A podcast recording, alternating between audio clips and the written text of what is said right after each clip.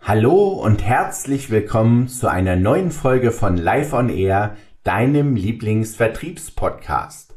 Heute geht es um das spannende Thema des Cross- und Upsellings. Jeder, der einmal bei den handelsüblichen Burgerketten eingekehrt ist, erlebt es immer wieder live an der Kasse. Und es kommt so harmlos und unscheinbar daher. Darf es eine Apfeltasche oder ein Menü sein? Ganz nebenbei fragt uns der Kassierer, ob wir nicht noch eine Apfeltasche oder vielleicht ein Menü anstatt der Burger-Einzelbestellung haben möchten. Und häufig funktioniert diese Frage ganz wunderbar. Und schwupps, schon sind wir am Haken und haben mehr gekauft, als wir eigentlich wollten. Auch im Verkaufsprozess von Amazon werden uns gleich das Zubehör und weitere ergänzende Produkte mit angezeigt und führen nicht selten zu Zusatzverkäufen. Mich kriegt Amazon beispielsweise gerne mit den Fachbuchempfehlungen. Wir erleben es also täglich, wie man Zusatzverkäufe generieren kann. Nur in der analogen Welt machen die meisten von uns viel zu wenig Gebrauch von diesen Möglichkeiten. Und das ist schade, da man so relativ leicht Zusatzgeschäft für unser Unternehmen oder für die eigene Umsatzquote generieren kann. Jedoch, lass uns erst einmal klären, was hinter den einzelnen Begrifflichkeiten überhaupt steckt. Fangen wir mit dem Cross-Selling an. Das grundsätzliche Ziel von Cross-Selling ist es, den Umsatz pro Auftrag zu erhöhen.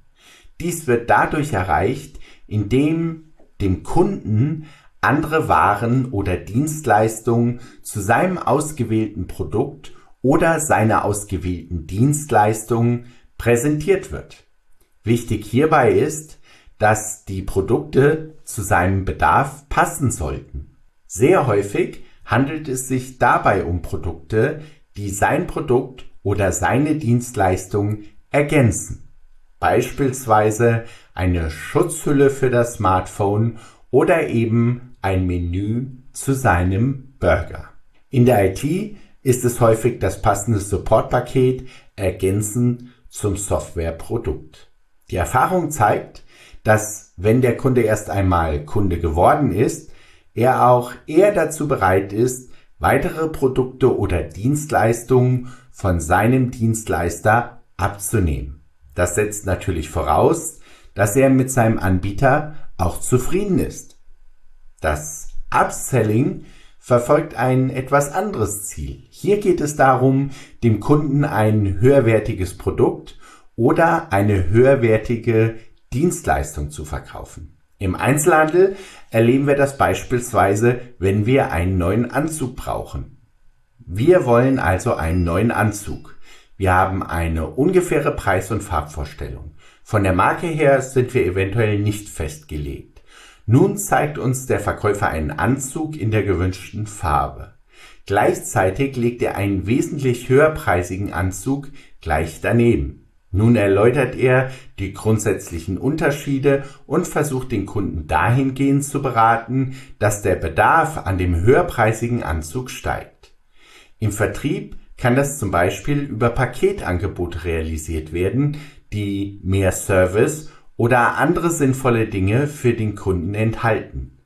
Wenn ich zum Beispiel Coaching-Pakete verkaufe, dann ist es für die meisten Kunden sinnvoller, nicht nur eine Stunde Coaching einzukaufen, sondern gleich eine Stunde pro Monat. Da viele Kunden mit einer Stunde Coaching nicht sehr weit kommen würden, nehmen diese Coaching-Kunden das längerfristige Angebot sehr gerne an.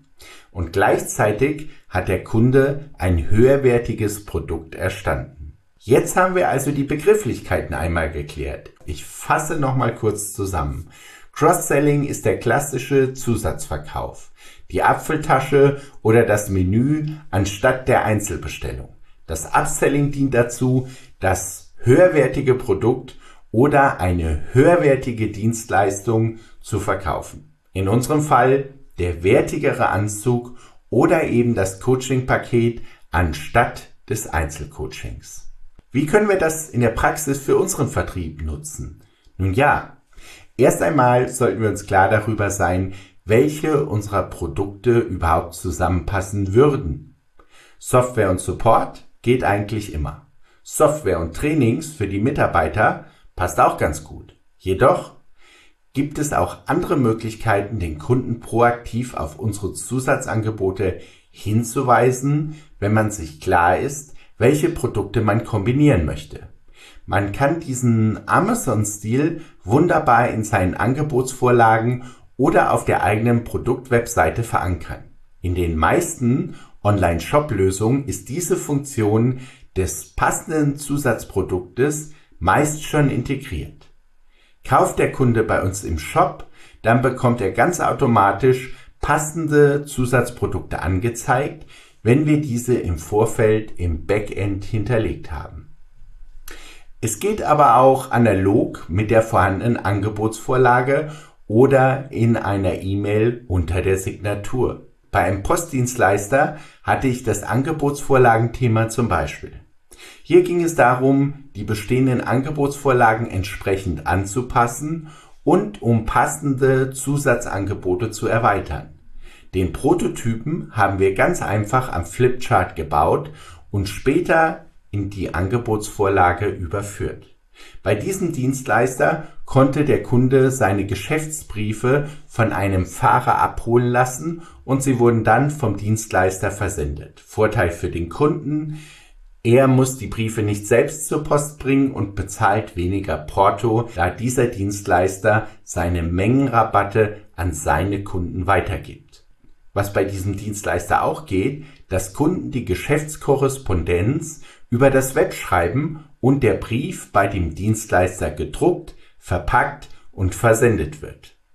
Da immer mehr Kunden ihre Poststelle abschaffen, ist dieser digitale Service unter anderem eine Möglichkeit, bestehende Kunden weiterhin an das Unternehmen zu binden. Andernfalls wären die Bestandskunden vermutlich weg, wenn die Poststelle aufgelöst ist, da kein Bedarf mehr an einer analogen Postabholung durch einen Fahrer bestünde. Und was macht man nun mit der E-Mail-Signatur? Wenn ich ein Angebot A versende, dann kann ich unter der Signatur oder eben auch im Angebot auf das passende Zusatzprodukt aktiv hinweisen mit kleinen Bildern, Texten oder Verlinkung. Schau dir doch einmal deine Angebotsvorlage an. Verweist du schon auf passende Zusatzprodukte in deiner Vorlage? Falls nicht, dann versuch das doch einmal. Ich habe damit in der Praxis wirklich sehr gute Erfahrungen gemacht. Funktioniert das Ganze denn auch direkt beim Kunden? Na klar. Viele Vertriebler verkaufen ja an größere Unternehmen. Hier gibt es meist unterschiedliche Business Units meist mit ähnlichen Bedürfnissen in abgewandelter Form. Es lohnt sich also immer, mit dem jeweiligen Ansprechpartner zu sprechen und zu erfragen, ob es im Konzern einen Zwilling zu seiner Position gibt, der mit ähnlichen Herausforderungen zu kämpfen hat. Wenn mein bisheriger und zufriedener Ansprechpartner mir eine Line zu seinem Zwillingskollegen legt, ist das auch Cross-Selling. Nur eben auf Unternehmensebene und es führt dazu, dass ich den Umsatz pro Kunde erhöhen kann.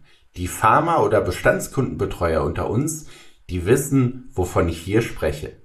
Also, denk doch bei deinem nächsten Kundenbesuch einmal daran und frage deinen Ansprechpartner nach seinem Business Unit Zwilling. Und wenn es auf Konzernebene nicht funktionieren sollte, dann vielleicht auf Branchenebene. Das wäre dann das Thema Empfehlung und Empfehlungsmarketing. Vielleicht mache ich darüber nochmal einen separaten Podcast. So, das war es schon wieder mit der aktuellen Folge zum Thema Cross- und Upselling. Dir wünsche ich viel Erfolg mit deinen Kunden und wenn du deine Akquise-Skills noch ein wenig optimieren möchtest, dann schau doch einmal auf www.vertriebsalternative.de vorbei. Ab dem 15.03.2021 startet unser nächstes Online-Akquise-Training und ich würde mich sehr freuen, dich in diesem Training begrüßen zu dürfen. Mach es gut und bis zum nächsten Mal hier bei Live on Air. Wenn dir gefallen hat, was du gehört hast, dann abonniere unseren Podcast. Ich freue mich über jeden neuen Zuhörer.